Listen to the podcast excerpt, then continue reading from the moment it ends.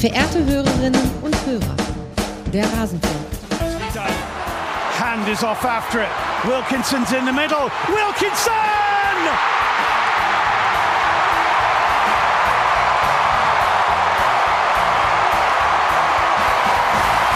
New Zealand won, Norway nil. Hannah Wilkinson, and look at what it means. Alles zur WM der Frauen.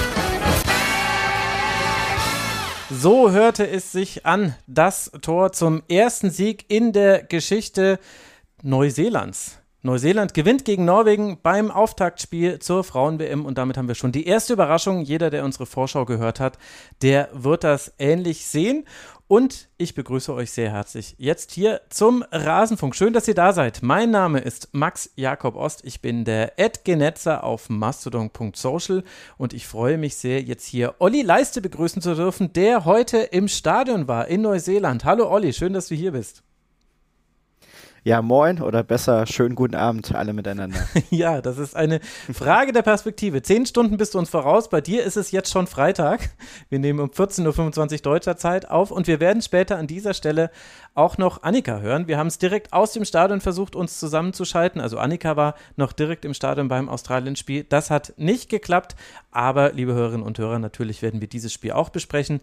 Wie genau, das weiß ich selbst zum Zeitpunkt der Aufnahme jetzt noch nicht. Aber wir zwei wollen erstmal über Neuseeland gegen Norwegen sprechen. Vorher möchte ich mich aber noch bedanken bei einigen Hörerinnen und Hörern, die das hier möglich machen, nämlich unter anderem bei Run Milo Run, bei Schützi, bei Holly90 und bei Kieler Sprodde. Sie alle unterstützen den Rasenfunk finanziell und ihr wisst es ja, liebe Hörerinnen und Hörer, der Rasenfunk ist und bleibt Werbe, Paywall und Sponsorenfrei. Alles, was wir hier machen. Und das betrifft eben auch und besonders die WM-Berichterstattung. Die ist von euch finanziert auf rasenfunk.de slash supportersclub erfahrt ihr, wie man uns unterstützen kann. Und wir möchten euch bitten, das zu tun. Denn so etwas wie den Rasenfunk gibt es meines Wissens nach immer noch nicht.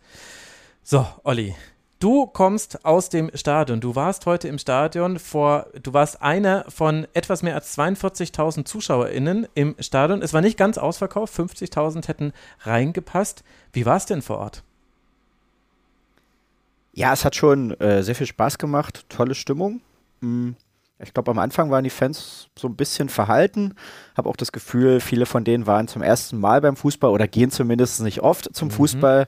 Habe beim Spiel auch tatsächlich jemanden aus Deutschland getroffen, der saß äh, vor mir. Das habe ich auch so in der in der Nachspielzeit gemerkt, als ich mich kurz auf Deutsch echauffierte, dass es neun Minuten Nachspielzeit geben soll. und, und als er dann plötzlich antwortete, naja, stand ich ein bisschen da, dann haben wir noch ein bisschen gequatscht die letzten Minuten und er meinte, äh, die, die Frauenmannschaft aus Auckland, die ja, wenn ich es richtig verstanden habe, auch ozeanische Champions League oder sowas spielt. Mhm. Ähm, also selbst bei den Champions League Spielen sind normalerweise auf irgendeiner Wiese 150 Zuschauer zugegen diesmal 42.000. Das war schon überragend so und ja, in der ersten Halbzeit gab es eine Phase, die ja jetzt an Highlights nicht so sonderlich reich war, würde ich mal sagen. ja. Aber dann wurden dann ähm, auf der, auf der Haupttribüne wurde da eine Laola nach der anderen gestartet und irgendwann hat die dann auch richtig Fahrt aufgenommen. Also die Menschen hatten auf jeden Fall Spaß und du hast es gesagt, der erste Sieg Neuseelands in ihrer WM-Geschichte. Insofern, ja, sind die Menschen auf jeden Fall sehr glücklich nach Hause gegangen und ich denke, die Spielerinnen auch. Mhm. Wie hat dir denn dann das Spiel gefallen? Also du hast es schon gesagt, in der ersten Hälfte ist nicht so viel passiert. In Zahlen bedeutet das, Neuseeland hatte ein bisschen mehr den Ball. Es gab vier Schüsse von beiden Teams. Keiner davon ging allerdings aufs Tor und es gab mehr Fouls als Schüsse. Zehnmal hat Norwegen gefault, einmal Neuseeland. Äh, Neuseeland hatte eine wahnsinnige Zweikampfquote. In der ersten Hälfte zum Beispiel 44 zu 20 gewonnene Duelle. Also die haben Norwegen ja so richtig den Stecker gezogen das kann man so sagen. Und ich finde, das spiegelt auch so ein bisschen tatsächlich den Eindruck vom Spiel wieder.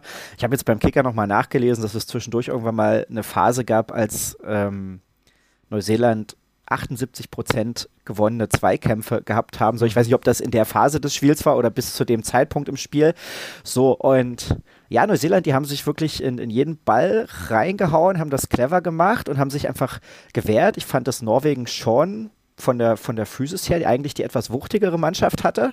Mhm. Und ja, du hast es dann aber angesprochen, die Vielzahl der Fouls. Also sie haben ihre Körperlichkeit eben nicht so einsetzen können, dass, es, dass sie daraus einen Vorteil hatten, sondern immer, wenn sie die eingesetzt haben, war es eigentlich ein Foul. Das heißt, Neuseeland konnte sich wieder neu sortieren, ähm, konnte dann spielen und ja, ähm, ich fand vor allem die, jetzt muss ich überlegen, linke Seite von Neuseeland, mhm.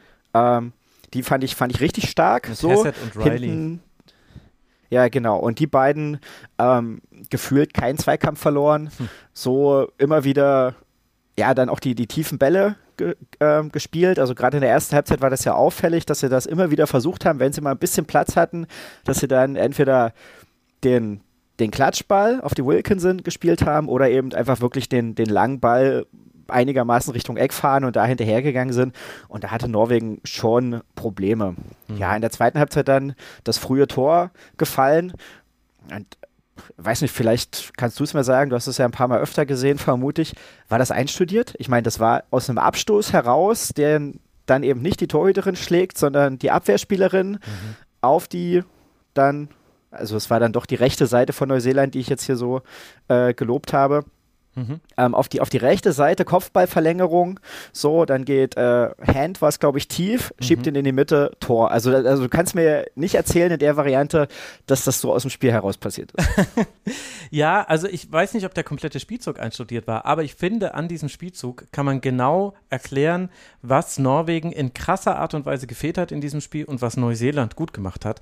Und die Antwort ist Mittelfeld. Neuseeland äh, hatte ein Mittelfeld. Das neuseeländische Mittelfeld hat dominiert und zwar sowohl gegen den Ball als auch mit dem Ball. Und Norwegen hat ganz fürchterlich gespielt aus dem Mittelfeld heraus. Also da war Engen oft die alleinige Sechs die war, die wurde immer zugestellt von Wilkinson und Hand, also den beiden Stürmerinnen Neuseelands. Das heißt, der Pass auf Engen kam ganz selten.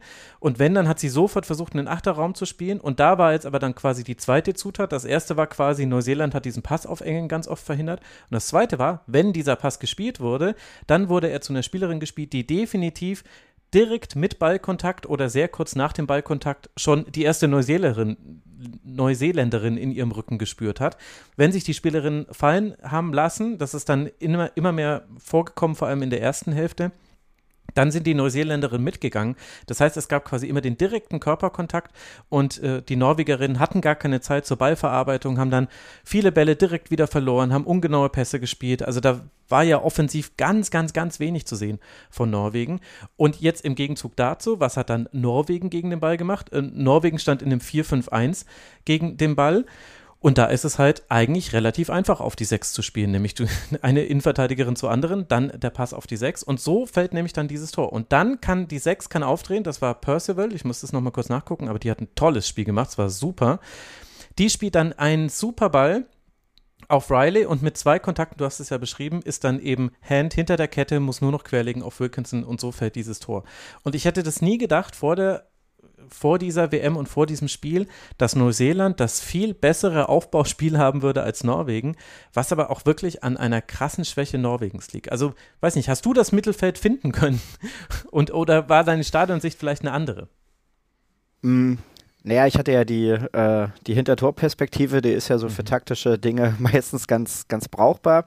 Äh, du hast es schon ganz gut beschrieben. Ich fand bei Norwegen, es war eher so ein äh, 4-1-4-1, also die Mhm. Moment, äh, Engen, die, die hat sich da immer noch so ein bisschen dahinter fallen lassen, aber das Ergebnis, was du beschrieben hast, war eben genau das so. Und du hast jetzt die, die Percival angesprochen, die ein Riesenspiel gemacht hat, aber ich fand auch Nummer 6, Steinmetz, ja, äh, fand ich auch überragend. Ähm, also, also die hat einfach ja, gut, gut gedribbelt und hat eigentlich immer kluge Pässe gespielt. Das waren jetzt nicht immer so die, die Riesenbälle, ne, aber immer, immer den, den sicheren Pass, also so, dass er eben ankam. Und wenn sie dreimal Klatsch nach hinten gespielt hat.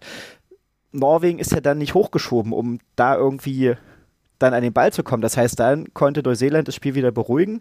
So, und ich habe jetzt ja nochmal geguckt, also äh, die, die mir so gut gefallen haben, waren äh, Bot und äh, mhm. die E. Riley. Ähm, ja. Mhm. Genau, also Nummer, Nummer 4 und Nummer 20, wer das Spiel irgendwie gesehen hat und nicht so doll auf den Namen geachtet hat. Und die sind eben wirklich marschiert und gerade die, die Bot, ähm, die hat ja alles abgelaufen. Also ich hatte so ein bisschen das Gefühl, ein, zwei Mal äh, in der ersten Halbzeit hat das Norwegen auch probiert, dass es eben wirklich so der, der lange Ball aus dem eigenen Zentrum auf die linke Seite war, was so die Spieleröffnung sein sollte. Und da war eben Bot immer da, immer schneller, immer bissiger.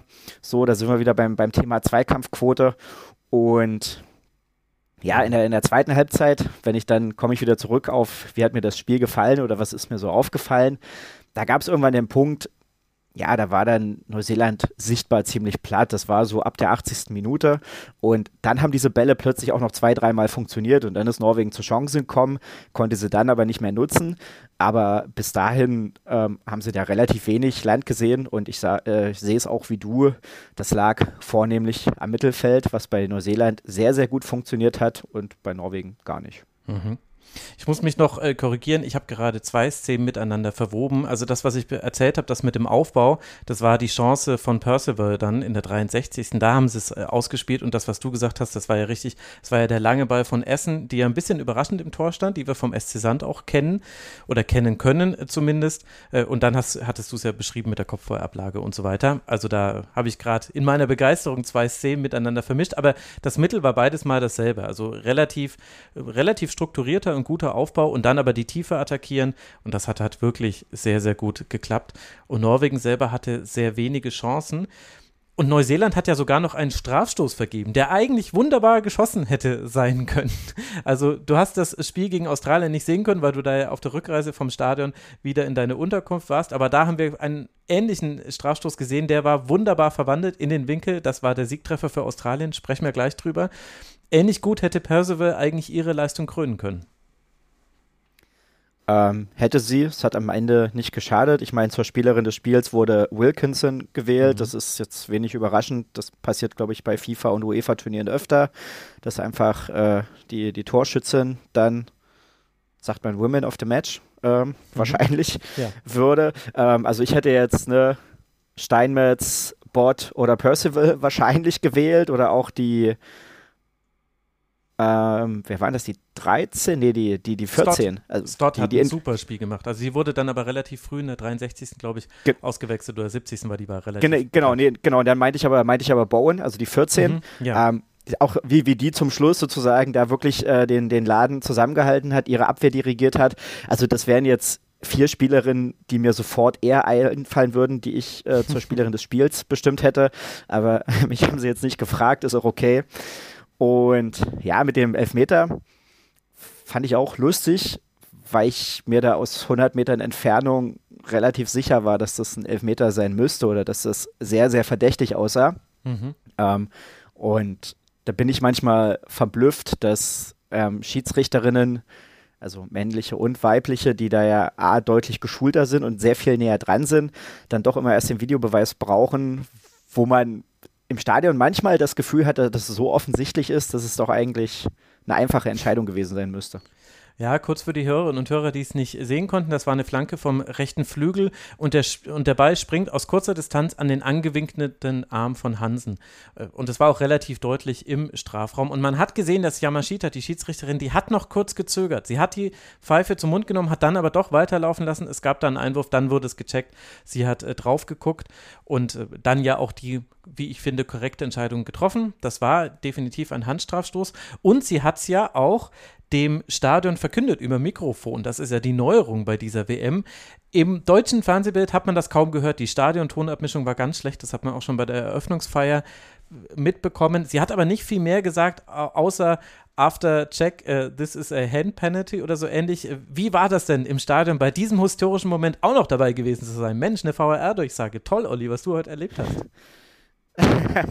ja, ähm, ich hatte diese Regeländerung gar nicht so auf dem Schirm.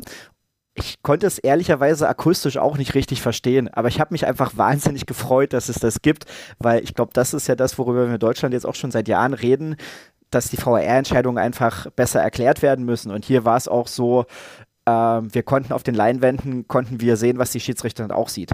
So, mhm. und dann ähm, das ist ja, ist ja in der Bundesliga auch nicht so. Und dann ist es da natürlich schon noch mal leichter, weil man dann irgendwie sein Gefühl oder eben nicht Gefühl bestätigen kann.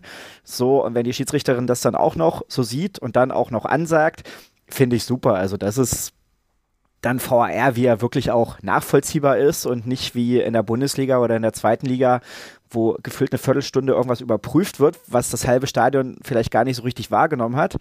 Und dann irgendeine Entscheidung getroffen wird und am Ende keiner weiß, ja, wie kam jetzt diese Entscheidung zustande und man musste sich dann irgendwie nochmal mühsam in der Sportschau am Abend oder am nächsten Tag angucken.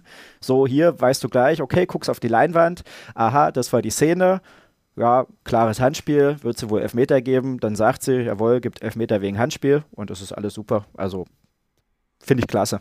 Hat dich äh, zufrieden zurückgelassen, so wie er vermutlich auch das Spiel viele Menschen im Stadion zufrieden zurückgelassen hat. Wir hatten hier im Rasenfunk schon drüber geredet, gestern mit Annika, dass äh, der es einen Unterschied in der Begeisterung gibt äh, zwischen den beiden Gastgeberländern. Also während es in Australien eben ja sogar hochverlegt werden musste, das Eröffnungsspiel jetzt gegen Irland, hat die FIFA gestern angekündigt, 20.000 äh, Tickets kostenlos zu verteilen an die Neuseeländerinnen und Neuseeländer.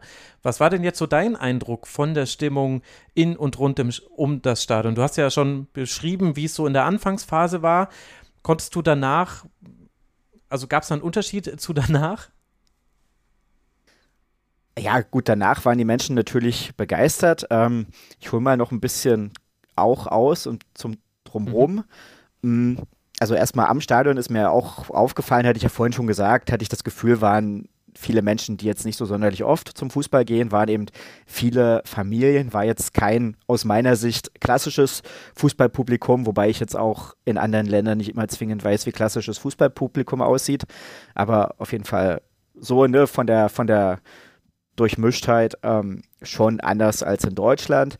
So, das, was ihr in der Folge gestern besprochen hattet, so mit der Sichtbarkeit in der Stadt, die fand ich, die war schon auch gegeben, auch am Flughafen so eine kleine Tribüne aufgebaut, wenn man rauskam. Ähm, es wird eigentlich an jeder Ecke darauf hingewiesen, dass diese WM ist.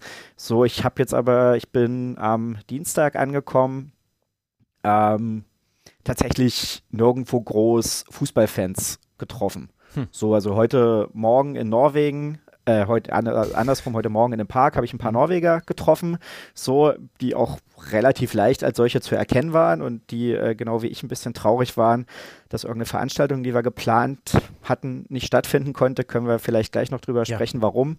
Ähm, ja, das waren so die, die, die einzigen, also die habe ich einfach als, als Norweger an ihrer Kleidung und so erkannt und hatte mich kurz mit denen unterhalten, aber das waren tatsächlich jetzt bis kurz vorm Spiel ähm, die einzigen Fußballfans. So, und ansonsten, ja, auch äh, unterwegs, hm, also hier gibt es einfach wahnsinnig viele asiatische Restaurants, auch in Stadionnähe, aber es gibt gar nicht so klassische Kneipen oder sowas. Das hat mich ein bisschen überrascht und es gibt auch, ich wollte jetzt eigentlich das Australien-Spiel im besten Fall mit was zu essen in einem Pub gucken. Mhm es gibt auch quasi keine Pubs, wo Sport gezeigt wird. Das hat Was? mich auch überrascht. Oh. Also ich habe hab einen gefunden, aber den fand ich ein bisschen zwielichtig, da wollte ich dann doch nicht rein.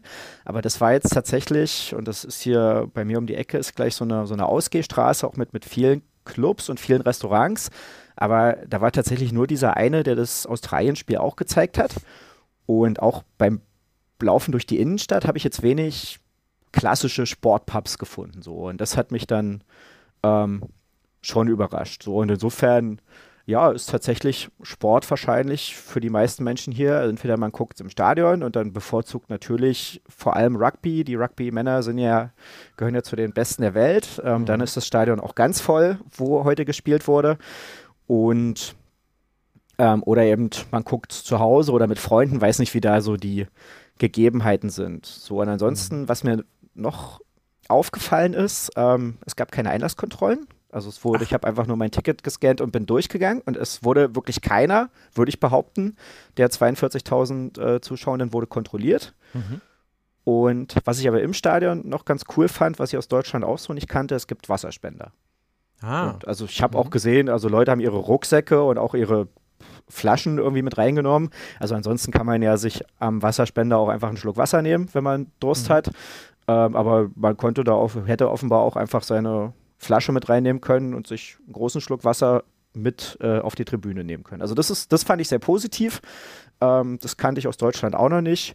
Und genau, zur Stimmung, denke ich, habe ich es jetzt einigermaßen beschrieben, wie ich so mhm. erlebt habe. Ja, ja, und ich meine, das mit den Sicherheitskontrollen ist ja auch noch unter einem weiteren Aspekt interessant. Das ist nämlich das Thema, was auch noch mit dazugehört zu diesem Spieltag. Es gab einen der inzwischen selten äh, gewordenen äh, Fälle von Gun Violence in Neuseeland. Also wir alle haben wahrscheinlich damals das Massaker von Christchurch mitbekommen. Danach hat man sehr strenge Waffenregulierung äh, umgesetzt in Neuseeland und war eigentlich sehr stolz darauf, dass es danach einen solchen Vorfall und auch kleinere Vorfälle, also in Anführungszeichen natürlich kleinere Vorfälle mit weniger Opfern nicht mehr gab. Aber heute Morgen war, gab es eine Ausnahme. Innerhalb eines äh, Gebäudes in der Nähe des norwegischen Teamhotels gab es eine Schießerei und äh, zwei Menschen sind ums Leben gekommen, darunter auch der Täter. Näheres ist nee, dann sind es drei. Dann sind es äh, drei. Mit, mit genau. ihm sind es drei. Ja. Entschuldigung, ja. ja, danke dir. Ähm, genau, so arg viel mehr ist dazu nicht bekannt. Gleichzeitig konnte ich mich jetzt aber bei dem Spiel jetzt auch nicht davon komplett lösen. Also die Passquote Norwegens lag am Ende bei 58 Prozent. Also sie waren wirklich sehr, sehr schlecht. Und äh, es war eben schon vor dem Spiel bekannt, äh, einige der Spielerinnen sind äh, von den Helikoptern dann aufgewacht, die eben dann die Suche begonnen haben nach dem Täter. Keine der Spielerinnen hat das dann danach in der Mixzone irgendwie als Argument herangeführt. Das heißt, die Spielerinnen selber haben sich dazu nicht geäußert. Das hat Felix Haselsteiner mir netterweise noch erzählt, der auch im Stadion war. Sie haben sich sehr geärgert über ihre Leistung. Aber ich konnte das im Kopf nicht voneinander trennen. Wie hast du das erlebt und welche Auswirkungen hatte das jetzt auch vor Ort? Also es ist ja schon mal interessant, dass es keinerlei Sicherheitskontrollen gab. Hm. Na, mitbekommen habe ich es ja überhaupt erst dank dir, weil du mir heute Morgen, bei dir war es noch gestern Abend, ja. eine Nachricht geschrieben hattest, ob alles okay war. So, und bei mir, als mich diese Nachricht erreichte, war es hier irgendwie 9 Uhr morgens. Der ganze Vorfall ist anderthalb, zwei Stunden vorher passiert. So, also das heißt, ich hatte da noch, noch gar nichts von mitbekommen. So in den letzten Tagen war es jetzt schon so, fand ich, ich wohne hier auch relativ im Zentrum. Das heißt, die Geräuschkulisse dürfte ähnlich sein wie bei den Norwegerinnen. Ich finde, es ist eine sehr laute Stadt mit was vielleicht auch, weil es Downtown ist und viele Hochhäuser und so weiter. Also wenn hier im Polizeiauto durchfährt mit Sirene, dann halt das wahnsinnig wieder. So, und das passiert hier schon ein paar Mal paar Nacht, pro Nacht. Und ich habe auch in den letzten Tagen öfter mal einen Helikopter gehört. So, der vielleicht wegen der WM hier ist oder aus anderen Gründen, das konnte ich jetzt nicht nachvollziehen. So, naja, und heute Morgen, ähm, also hatte ich dann bis dato noch nichts davon mitbekommen und kann das jetzt mal erzählen. Ich wollte dann eben eine, eine, Stadtführung machen, die ungefähr da losgeht, wo das auch passiert ist. Mhm. Und tatsächlich auch ähm, an der Stelle ist 100, maximal 200 Meter entfernt äh, ist die Anlage, wo das Fanfest stattfinden sollte. So, und das war ja auch, was du mir geschrieben hattest, irgendwie beim, beim Fanfest oder ganz in der Nähe. So, und dann hatte ich erstmal gesagt, naja, Nähe kann ja irgendwo auch relativ sein, aber das war tatsächlich direkt daneben oder direkt davor. So, und dann bin ich in die Richtung gelaufen, habe dann bloß gemerkt, dass Stau ist, der in den letzten Tagen nicht da war. Dann waren irgendwo ein paar mehr Polizeiautos, dann waren auch bewaffnete Polizisten, dann waren Geschäfte zu, die eigentlich offen sein sollten. So, und dann kam ich irgendwo in den Bereich, also ich wusste ja in dem Moment noch gar nicht, wo eigentlich was passiert ist oder was genau passiert ist. Und da waren dann Straßen gesperrt. Und dann waren eben da auch ganz viele erkennbare Bauarbeiter unterwegs. So, und das war ja dann irgendwie die Geschichte, dass eben in einer Hochhausbaustelle und da ist dieser Mann, ähm, ein 24-Jähriger, eingedrungen und hat da um sich geschossen, hat dabei eben da auch zwei Menschen getötet, hat noch mehrere verletzt, darunter auch mindestens einen Polizisten und ist dann am Ende auch gestorben, wobei ich jetzt noch nicht ganz genau rausgefunden habe, ob er sich selber erschossen hat oder ob er von der Polizei ähm, dann getroffen wurde, aber tut auch nichts zur Sache. So und ja, dann habe ich das den ganzen Morgen natürlich so verfolgt und dann so dieser, dieser, dieser, dieser Schock bei den Leuten fand ich, der war jetzt für mich aus der Ferne gar nicht so zu greifen, weil ich dann natürlich auch jetzt nicht extra da geblieben bin, sondern mhm. habe gedacht, okay, hier geht es jetzt nicht weiter und dann äh, drehe ich wieder rum äh, meine Stadtführung findet auch nicht statt, dann mache ich irgendwas anderes. So, habe das dann eben nachgelesen so und dann haben alle möglichen Leute sich geäußert, der Bürgermeister, äh, der, der Prime Minister, äh, die FIFA, so, der norwegische Verband dann eben auch, da habe ich das auch gelesen und ja, und da habe ich schon gedacht, naja, dann wird es sicherlich auch eine Gedenkminute geben, die gab es mhm. ja dann auch im Spiel Und ich fand aber, dass das jetzt bei der Stimmung im Stadion keine große Rolle gespielt hat. Also da war eher wirklich die, die Freude, das Event und dann eben der Sieg Neuseelands, der da im Vordergrund standen. Mhm. Ich kann mir durchaus vorstellen, dass das für die Norwegerin schon eine Rolle gespielt hat. Und es ehrt sie natürlich, dass sie es jetzt nicht darauf schieben. Aber ich erinnere mich ähm, an die Geschichte damals mit dem Mannschaftsbus von Borussia Dortmund, wo es den Anschlag gab, wo sie dann auch, ich glaube, an dem Abend nicht mehr, aber am nächsten Tag ein Champions League-Spiel genau. gespielt haben, spielen mussten, was dann auch nichts geworden ist und wo dann eigentlich ein, zwei Jahre später mal erzählt wurde, was in dem Moment äh, den Spielern durch den Kopf ging und in, in den nächsten Tagen und was das auch auf Strecke mit der Mannschaft gemacht hat. So, ne? Und dass sie dann tatsächlich da eine schlechte Phase hatten, weil da viele Spieler irgendwie, ich weiß jetzt nicht, ob das psychische Probleme waren, aber äh, die, sie dieses, dieses Thema auf jeden Fall so belastet hat, dass es sie auch in ihrer Leistung irgendwie beeinträchtigt hat. Mhm. Und ja, das kann ich mir schon auch vorstellen, Genau, ich ähm, bei den Norwegerinnen. Man, man kann es nicht ja. vergleichen äh, oder also gleichsetzen sowieso nicht. Vergleichen ist auch schwierig, weil einmal war quasi die Mannschaft das Ziel und einmal war die, das Team in der Nähe. Ich finde aber, dass man quasi nicht eine schlechte Leistung von Norwegen erzählen kann, ohne zumindest zu sagen, es ist hier noch etwas passiert. Das hat primär zwar nichts mit dem Sportlichen zu tun, war aber wichtig und wir wissen es eben nicht, weil ich hätte mich eben jetzt schlecht gefühlt, auch auf Norwegen hier sportlich dann doch ja sehr kritisch zu sprechen, äh, ohne das zumindest zu erwähnen. Und welche Rolle es dann gespielt hat, Absolut. wahrscheinlich können die das selber noch nicht so genau sagen. Es war eben nur sehr auffällig, dass sie taktisch waren sie nicht gut eingestellt. Taktisch wurden sie von Neuseeland. Ich fand, äh, Klimkova hat da Riese schon ganz gut outgecoacht, muss man sagen. Und, äh, und Riese hat vor allem nicht darauf reagiert. Also die Wechsel waren positionsgetreu, sie äh, hat es nicht geschafft, da Impulse zu setzen und erst als bei Neuseeland dann die Kräfte schwanden und so ein bisschen dieses psychologische Moment des verschossenen Strafstoßes dazu kam, dann hatte Norwegen noch mal zwei, drei Chancen. Einen Schuss von Hansen auch an die Latte gab es noch, aber mehr hat Norwegen nicht geschafft, da entgegenzusetzen. Und das gehört eben irgendwie zu diesem Spiel mit dazu. Und ich bin erstmal nur froh, dass es allen Leuten, die ich kenne, drüben in Neuseeland gut geht. Die Wahrscheinlichkeit ist natürlich äußerst gering, aber dennoch ist das ja der erste Gedanke, den man hat. Man hört, da in der Nähe der Fanzone passiert was und dann denkt man sich, oh, hoffentlich war da jetzt gerade keiner zum Recherchieren, den ich kenne. Ja.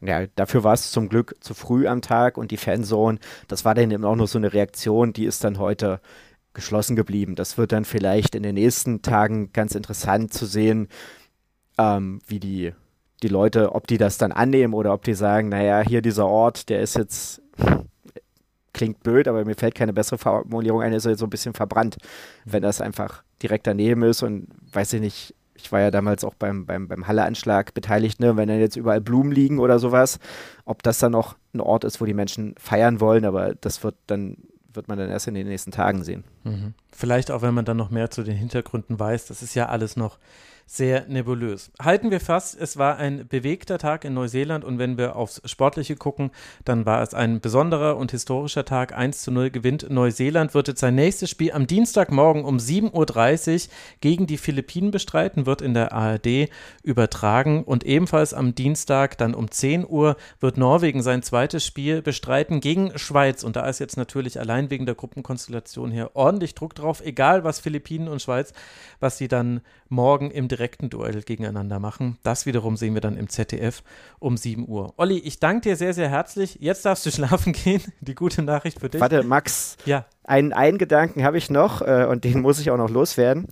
Ich war 2017 beim Eröffnungsspiel der Europameisterschaft. Ähm, die Älteren werden sich erinnern, das war damals in den Niederlanden.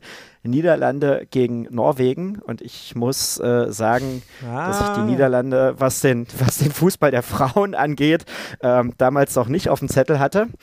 Aber das Spiel äh, gewannen die Gastgeberinnen bekanntermaßen 1 zu 0.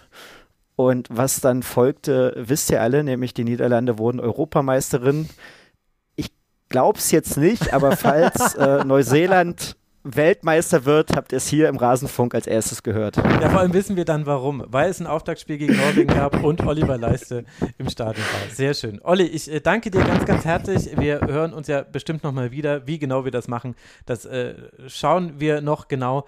Hab eine gute Nacht und danke für deine Zeit. Ciao. Ich danke dir. Bis bald. Ciao. Und wir machen jetzt weiter mit dem Spiel Australien gegen Irland. Auch da hatten wir jemanden vor Ort. Die liebe Annika ist ja gerade in Australien und war auch bei diesem Spiel.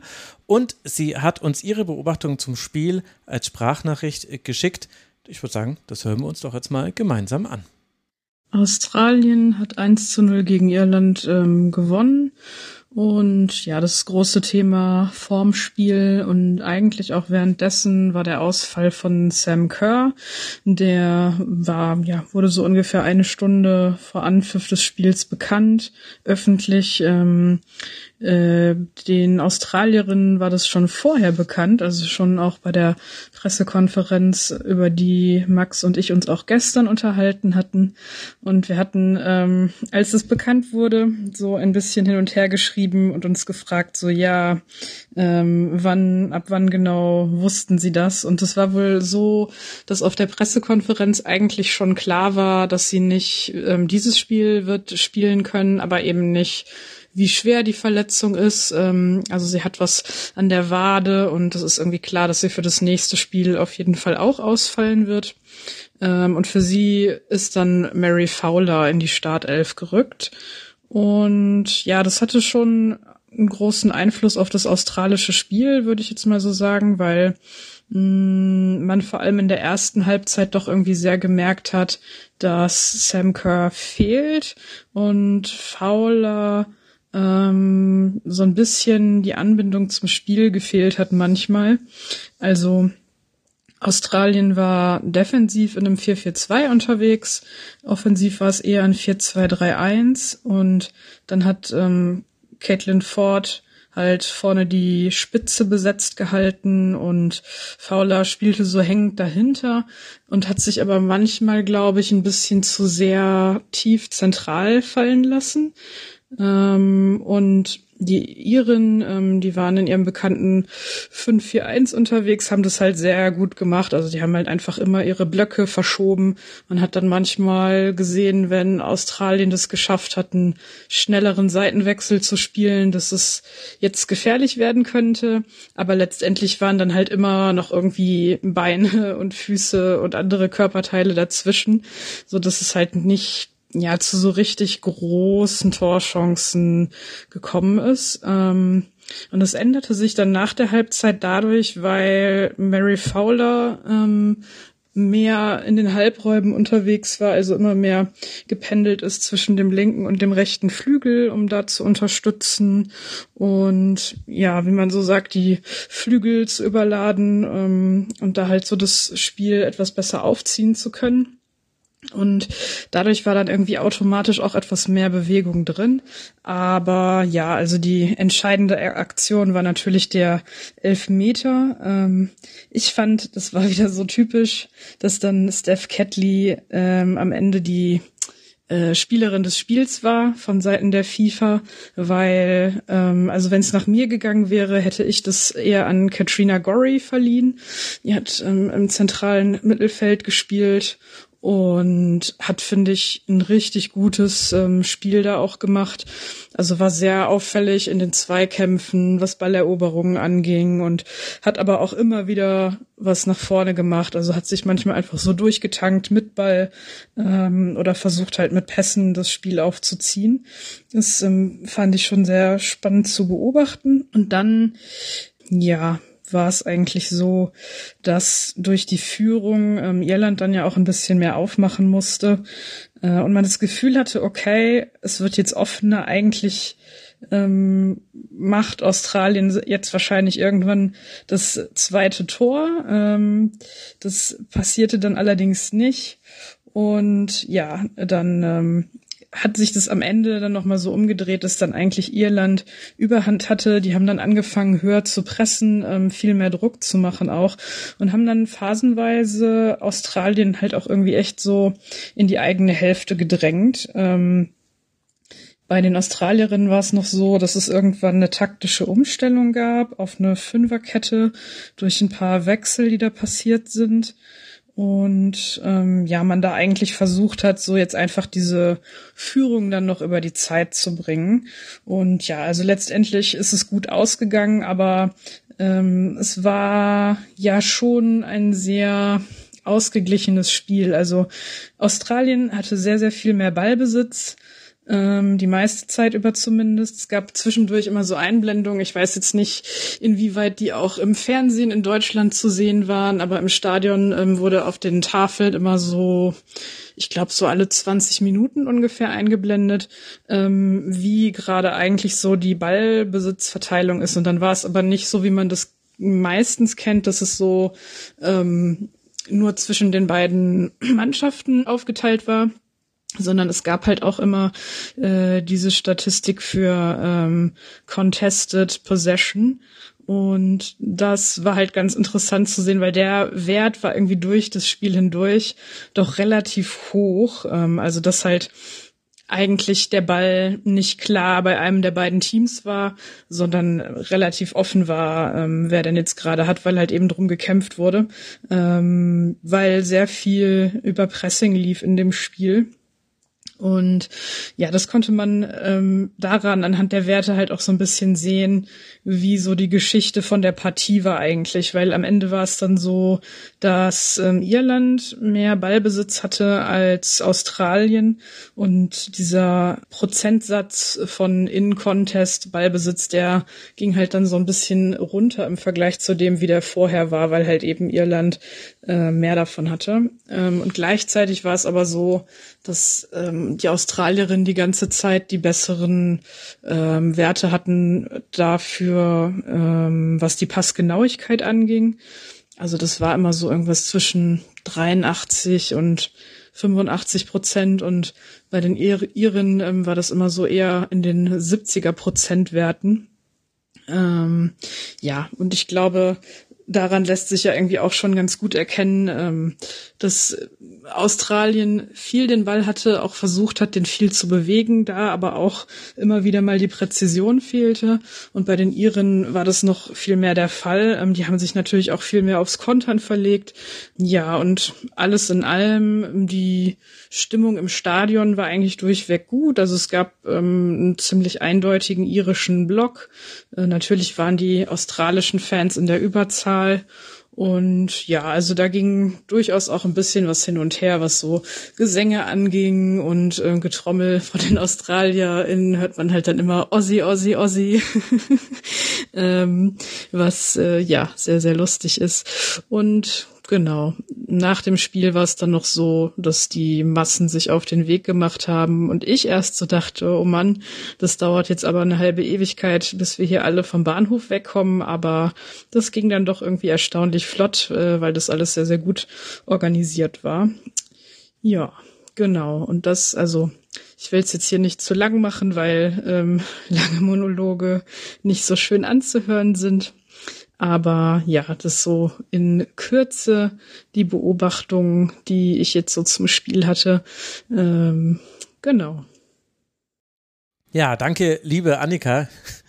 Äh, mal gucken, ob wir es das nächste Mal hinbekommen aus dem Stadion heraus. Das hat diesmal aus technischen Gründen nicht geklappt. Bitte verzeiht uns diesen Monolog. Aber wenn man jemandem so lange zuhören kann, liebe Hörerinnen und Hörer, dann jawohl Annika. Ich kann ja mal noch ergänzen, was mir noch dazu aufgefallen ist. Also diejenigen, die jetzt bei YouTube das Ganze sehen, die haben mich sehr oft nicken gesehen, denn natürlich trifft da Annika alle Nägel auf den Kopf, die man so treffen kann. Also vor allem der Verweis auf Gory, die fand ich auch richtig, richtig stark.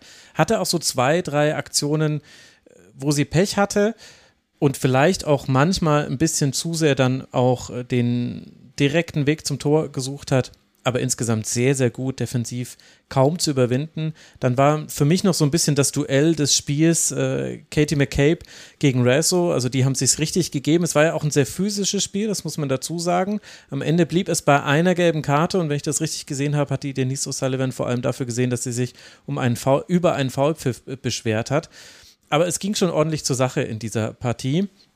Und das, obwohl ja aufs Tor so wenig passiert ist. Also in der ersten Hälfte hatten wir einen Expected Goals Wert für Australien von 0,20 und für Irland von 0,03 und egal was man von Expected Goals hält, das ist ein deutlicher Hinweis darauf, da ist jetzt nicht so viel passiert. Und das hatte eben viel damit zu tun, dass eben Australien sicherlich zum einen wegen der Abwesenheit von Kerr und zum anderen aber auch, glaube ich, weil Irland es sehr gut gemacht hat. Also Australien hat den Weg ins Angriffsdrittel einfach zu monothematisch gesucht. Also in der ersten Hälfte haben sie ganz, ganz viele Flugbälle gespielt aus der zweiten Reihe, also aus dem Mittelfeld heraus, nicht aus der letzten Kette, aus der Abwehrkette sondern aus dem Mittelfeld und dann haben sie oft mal den diagonalen langen Ball gespielt und manchmal haben sie den gechippten hohen Ball gespielt hinter die Kette, aber die kamen eben sehr selten an. Es sind allerdings ein paar Ecken aus diesen Situationen entstanden und da hätte ich mir aus australischer Sicht gewünscht, dass man ein bisschen mehr Torgefahr hätte erzielen können, denn es gab sehr früh relativ viele Ecken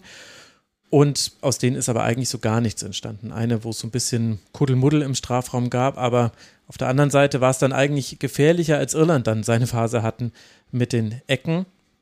Aber zu der Phase kommen wir erst. Der Start in die zweite Hälfte sehr gut von Australien. Dass dann das Tor so fällt, wie es fällt, Annika hat es ja schon beschrieben. Also ja, der Strafstoß war wunderbar verwandelt. Das Foul von Sheva war jetzt nicht äh, das Beste ihres Lebens. Sie war ja auch äh, danach sehr oft eingeblendet, die Arme am Boden zerstört.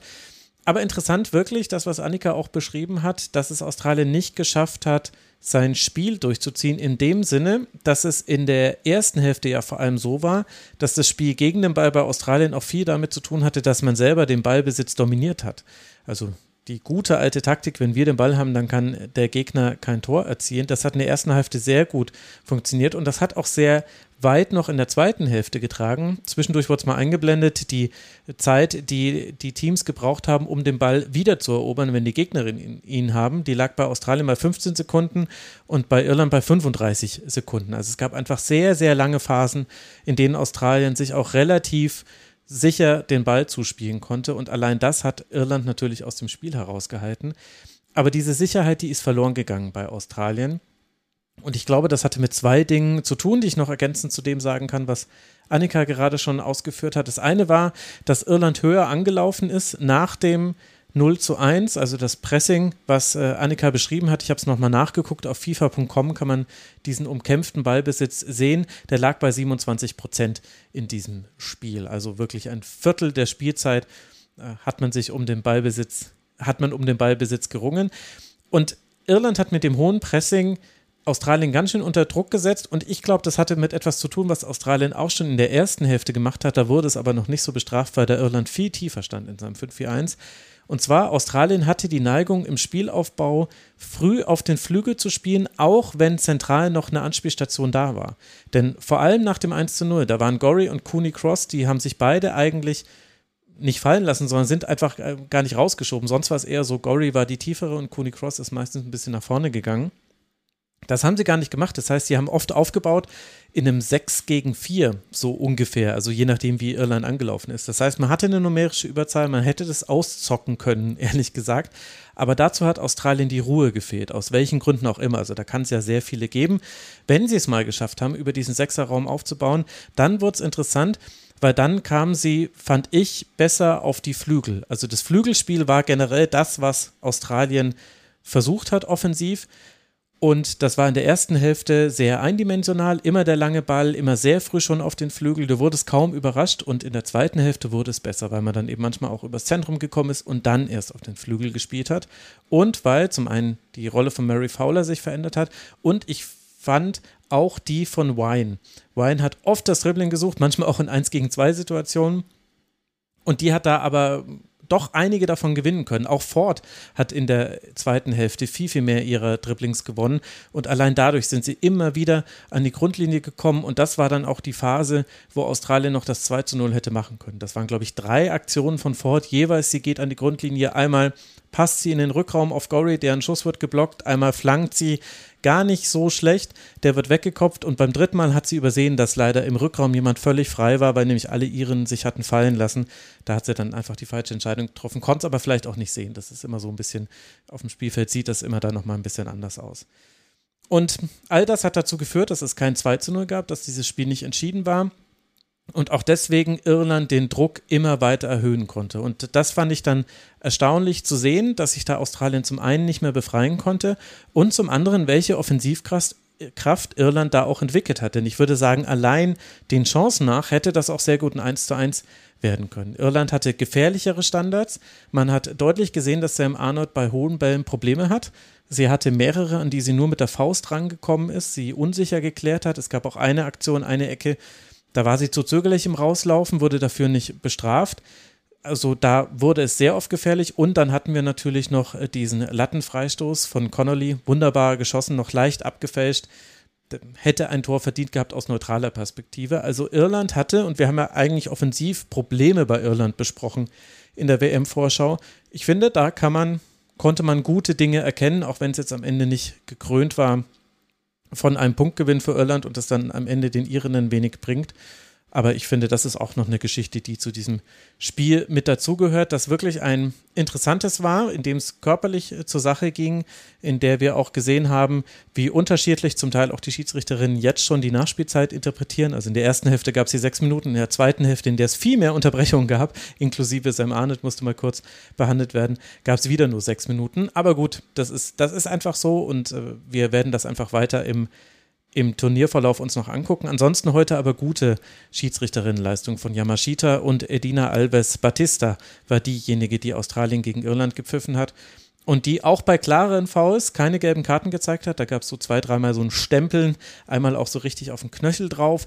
Da hätte man auch gelb zeigen können. Sie hat sich für die lockerere Leine entschieden und letztlich ist es gut gegangen. Also dieses sehr physische Spiel ist nicht zu physisch geworden. Es blieb bei einer gelben Karte für Denise O'Sullivan, die ein tolles Spiel gemacht hat. O'Sullivan war im Aufbauspiel für Irland ganz oft in der ersten Hälfte der Anker. Äh, also die hat es oft geschafft, dann aus dem Aufbau heraus äh, den Ball so nach vorne zu spielen, dass man mal kurze Verschnaufpausen hat, denn in der ersten Hälfte war es schon sehr eindeutig der Ballbesitz bei Australien. Aber Irland, es hat nicht viel gefehlt und sie hätten hier wirklich dieses Eröffnungsspiel aus australischer Sicht versauen können. Am Ende ein knapper Erfolg, für den es aber die gerade schon besprochenen Gründe gab. Was ich noch ergänzen wollte, war, wie viele ZuschauerInnen jetzt eigentlich da waren. Fast 75.000, nein, mehr als 75.000 im Stadion, also nicht komplett voll besetzt, aber eine tolle Atmosphäre, auch ein kleiner Unterschied zu sehen zwischen Australien und Neuseeland, fand ich in der Art und Weise, wie angefeuert wurde. Also zwei sehr erfolgreiche Spiele für die Gastgeberländer. Wie geht es jetzt weiter in dieser Gruppe B? Naja, zum einen werden wir in der Nacht auf Freitag um 4.30 Uhr Nigeria gegen Kanada sehen, die beiden verbleibenden Gruppengegner von Australien und Irland. Das können wir alle auf sportstudio.de dann sehen, bevor es dann weitergeht. Um 7 Uhr, habe ich vorhin schon erwähnt, Philippinen gegen Schweiz und um 9.30 Uhr wird dann auch Spanien ins Turnier einsteigen. Spanien gegen Costa Rica. All das sehen wir dann gemeinsam auf sportstudio.de und auf dem ZDF. Im ZDF. Und äh, für Australien geht es dann weiter am Donnerstag gegen Nigeria. Das werden wir dann zur Mittagszeit sehen können. Irland wird schon am Mittwoch gegen Kanada spielen, für uns am frühen Nachmittag. Das sind die nächsten Stationen dieser vier Teams. Ja, und äh, damit sind wir angekommen am Ende dieser Sendung. Verzeiht uns, dass es technisch nicht ganz so geklappt hat, wie wir es uns vorgenommen hatten. Lasst uns gerne Feedback da unter mitmachen.rasenfunk.de, wie ihr diese Folge fandet, wie euch das gefallen hat. Ich bin sehr gespannt auf euer Feedback und ich wollte mich an der Stelle auch schon mal bedanken für das Feedback, das es jetzt zuletzt auf die Folgen gab. Denn das war nicht nur, hat es sehr gefreut, dass es sehr positiv war, sondern es ist wirklich schön zu sehen, dass diese Sendungen viel Reaktionen in allen möglichen Netzwerken, sozialen Netzwerken befeuern, dass ihr sie auch hört. Man hat ja gar nicht so viel Zeit. Es ist auch ein bisschen komisch, einen Podcast am Nachmittag zu veröffentlichen und am nächsten Morgen laufen eigentlich schon wieder die nächsten Spiele. Das ist so ein bisschen kontraintuitiv für die vielen von uns, die vor allem morgens auf dem Weg zur Arbeit ihren Podcast hören. Also schön, dass ihr es irgendwie einrichten könnt und ich hoffe, diese Sendungen machen euch Spaß. Uns definitiv. Und wenn sie euch gefallen, dann unterstützt uns sehr gerne. rasenfunk.de slash supportersclub. Da erfahrt ihr, wie das geht. Und dann geht es morgen weiter. Wir werden morgen an dieser Stelle natürlich auch um die nächsten drei Spiele sprechen. Bin sehr gespannt, was da passieren wird. Und das bleibt jetzt unter Rhythmus. Also gewöhnt euch schon mal dran. Ich tue es auch. Und dann wünsche ich euch eine wunderbare Zeit. Bleibt gesund und dann hören wir uns wieder hier in der nächsten Rasenfunk-Folge. Bis dahin macht's gut. Ciao. Das war der Rasenfunk. Vielen Dank für Ihre Aufmerksamkeit.